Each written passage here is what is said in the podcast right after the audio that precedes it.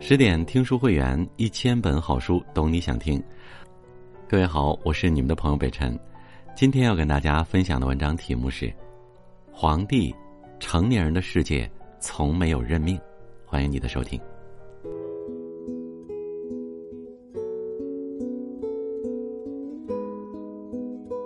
司马迁曾写过一句话：“百家言皇帝，其文不雅逊。”虽然先秦诸子百家的著书都很喜欢谈论皇帝。但因为时代久远，皇帝的事迹也就被人们编写成了各种神话传说。但不论他的故事真实与否，有一点毋庸置疑，那就是，他是中国历史上第一位统一华夏的人皇首领，他奠定了华夏民族几千年的血脉传承，被后人尊称为华夏始祖。从古至今，无论各种典籍，皇帝都以标准的圣君形象示人。其名经久不衰，贤德被万世敬仰。而司马迁写《史记》时，也是皇帝为先，以他为华夏之开端。正是因为《史记》的记录，使得皇帝正式从传说走向了真实，从神话时代迈进了史实时代。古书记载，大凡圣贤之君、仁德之主出生时，天降便有异象，皇帝自然也不例外。传说在今河南新郑的轩辕丘附近，曾有一个部落，首领名叫少典氏，他娶妻二人，一是女登，二是妇宝。一天夜晚，妇宝见一道电光环绕着北斗书星，随即那颗书星盘旋在妇宝头上，妇宝由此感应而孕。妇宝怀胎二十四个月后，天空出现五彩祥云，百鸟朝凤。二月二日，皇帝在菊水河畔出生。据司马迁记载，皇帝出生便灵性十足，在襁褓中就会说话。幼年时聪明机敏，长大后诚实勤奋，成年后博闻强记，对万事万物都通透异常。因为皇帝的智慧超凡，总能帮百姓解决很多问题。随着他声望的日益提高，便被众人推举为部落首领。在上古时代，人们还没有躲避天灾地祸的本事，于是便长年累月过着迁徙游牧的生活。那时的人们没有驯化牲畜，每一次迁徙，所有的东西都需要自己单挑，这让百姓苦不堪言。皇帝也不愿如此大动周折，可是为了找到更好的栖息之地，又不得不进行迁移。一次，皇帝带领百姓迁移到一片黄土高原上。那里森林茂密，地形平坦，很适合长期生存。可是百姓刚定居不久，便开始狂风大作，人人抱树躲藏。而皇帝一时不慎，头上戴的遮阳圆帽被风吹掉。皇帝发现他圆帽被狂风吹得就地滚动，却并不倒地，这让他开始思考：若设计一物滚而不倒，再往上安一个架子，不就可以搬运东西了？《淮南子·说山训》中说。见飞蓬转而知为车，见鸟迹而知著书。皇帝便是根据帽子随风旋转滚动，激发了制作车轮的灵感。他越想越兴奋，急忙找来封后、仓颉等人帮忙。很快，这个可以载物的东西便创造了出来。众人都很高兴。仓颉建议皇帝将这个东西换作车，皇帝表示同意。后来众人又商议。为了让后人记住轩辕的功劳，于是将这第一辆车命名为轩辕。而当时皇帝还没有一个正式名字，所以也用轩辕作为自己的名字。三国谯周古史考曾说：“皇帝坐车引众致远。”正是皇帝发明了车来负重，减轻了人类的负担，才使得人们从此不必为长途跋涉而愁苦。光是这一点，就让那时的人们倍感幸福。也正是因为车的出现，改变了人们过往的交通观念，为以后的运输技术奠定了基础。在远古时代，人们无论是劳作还是生活，皆是依靠自己身体来完成，而每一项技术的发明都会使人们的生产力有大幅度的提高。黄帝部落正是因为轩辕车的发明，使得实力大增，为之后的华夏大战奠定了坚实的基础。当时正值神农氏后期。因其统治衰败，各部落不听号召，征伐不断。这使得百姓生活痛苦不堪。皇帝生性仁慈，想用仁德来感化各部落，却效果甚微。于是，皇帝决定以武止戈，习兵练武，去征讨那些残暴的部落。随着皇帝部落的兴起，很多实力弱小的部落纷纷投靠，以求得保护。然而，这却引起炎帝部落的注意。为了各自的势力，皇帝与炎帝终于在阪泉发生了战争。这就是历史上著名的阪泉之战。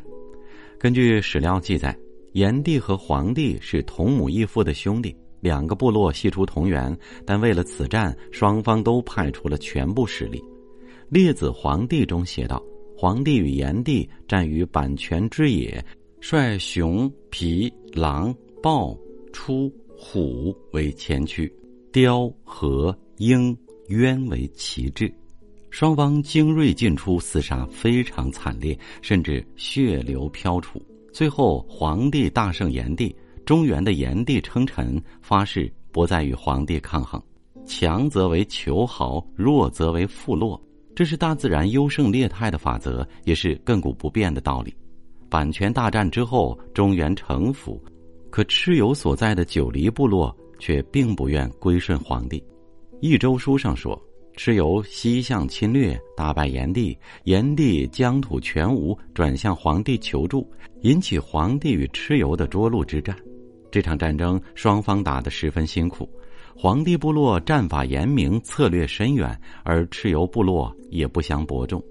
不仅个人武力强横，相传他们还拥有了冶炼铜制兵器铠甲的工艺，人人都是铜头铁额，兵仗刀戟。皇帝士兵们疲于应战，士气低迷。皇帝为鼓舞士气，就想做一面特殊的军鼓来振作士气。那时东海有座流波山，山上有一兽，状如牛，苍身而无角，一足，其声如雷，名叫夔。于是皇帝前去，将他的皮制成鼓，撅鼓敲之，声音可传达五百里。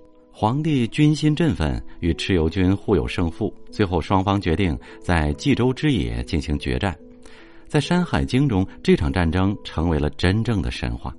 蚩尤请风伯雨师相助，风雨大作，使皇帝士兵不能前行，而皇帝便派女拔、应龙前去阻止。最后，利用神器指南车指示方向，向蚩尤部族发动进攻，擒杀了蚩尤。皇帝诛杀蚩尤后，从涿鹿班师，各部落共推尊皇帝为共主，以取代神农氏来治理天下。经过这几次战役之后，皇帝将炎帝部落、九黎部落兼并，形成了真正的华夏部落联盟。华夏民族从此开始兴盛。古往今来，帝王都希望国家安宁，百姓和谐。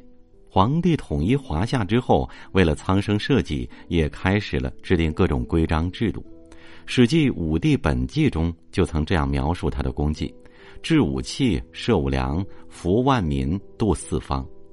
皇帝很久之前便开始了研究节气变化，丈量四方土地。成了华夏首领后，他开始制定田亩制度，并对农田实行耕作制，教导百姓播种五谷。后又发明储臼，帮助百姓冲倒粮食。为更好的管理部落，皇帝设定官职制度，所封的官职的名称都是用云来命名的。除却政治制度，皇帝还在生活领域为人民谋求幸福。他的妻子雷祖发明了养蚕抽丝，他便与大臣曹胡发明了上衣，与伯鱼共同制造了下衣。从此，百姓有衣可遮体，不用再披夜生活。皇帝又命仓颉造字，使得华夏文明得以用文字代代相传。又与岐伯写下了《黄帝内经》，用来治病救人。当时的人们甘其食，美其服，乐其俗，安其居，天下大治。《淮南子》中描写出这段时间的美好：皇帝大治天下后，路不拾遗，夜不闭户。天下没有盗贼，市场里没有欺诈，天下无争胜之心。华夏民族在皇帝的带领之下，步入了人类文明的大门。礼义廉耻、忠义孝悌这些中华礼仪也开始有了雏形。也许远古的生产力极为低下，但当时人们的智慧确实不凡。每一次技术的发明都让中华民族向前冲刺一大步，每一次思想的进步都会让华夏文明得以升华。随着时代的发展，皇帝的思想措施早已退出了历史的舞台，但他所代表的华夏精神却被后世所继承着。炎黄血脉自华夏部落统一的那天起，就在中华民族的骨子里流淌。几千年来，不管中国是何是分，汉人心中的这份民族情始终没有消散，因为他们从来都是炎黄子孙。皇帝对于中国人而言是帝王，是祖先，更是中国人的精神支柱。一九三七年。中共代表曾赴位于陕西黄陵县乔山的黄帝陵，献上祭黄帝陵文，文中写道：“赫赫始祖，五华照造，昼颜四眠，月娥和号，聪明睿智，光背霞荒，见此伟业，雄立东方。还我河山，为我国权，此物此志，永失勿宣。”精武整军，昭告列祖，实践临之，皇天厚土。此次誓言代表了国家衰微时期中共仁人志士愿同远古先帝一般筚路蓝缕，重塑中华的决心。祭祀皇帝已延绵千百年之久，无论皇亲贵族还是草泽布衣，皆会祭祀皇帝。或表功绩，希望皇帝继续祝福；或诉悲苦，希望可以保佑黎民，让生活得以继续。而皇帝之所以被推崇千年，成为中华的象征，除了因为他是华夏第一人，还因为人们需要一个真正的英雄。远古时期虽然存在的时间久远，但因信息的缺失，人们知道的只是冰山一角，它的历史也只能由后世来推断记载。这也使得人们将美好的愿望附着其上，将自己的想象也归纳其中。不知不觉间，皇帝便承载着人们的信仰，成为了世人心中最仁德的帝王。也许皇帝的故事依旧有太多不可考证的地方，但他的影响早已超脱了神话传说的范畴，成为了中华民族的精神图腾，成为了华夏命运最重要的寄托。何为华夏？何是中华？便是这炎黄血脉的相连，中华文明的传承。自强不息，厚德载物，风雨散去，明月如故。更多美文，请继续关注十点读书，也欢迎把我们推荐给你的朋友和家人，一起在阅读里成为更好的自己。我是北辰，我们下次见。